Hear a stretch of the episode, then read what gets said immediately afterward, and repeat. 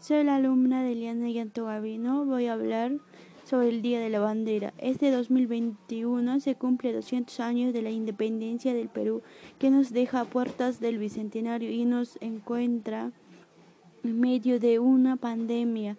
El sábado 28 de julio en 1921, 1821 el Perú alcanzó su independencia de la monarquía española luego de de que el general don José de San Martín, ante miles de personas congregadas en la Plaza Mayor, proclamaría las siguientes frases. Desde este momento el Perú es libre e independiente por voluntad general de los pueblos y por la justicia de su causa que Dios define.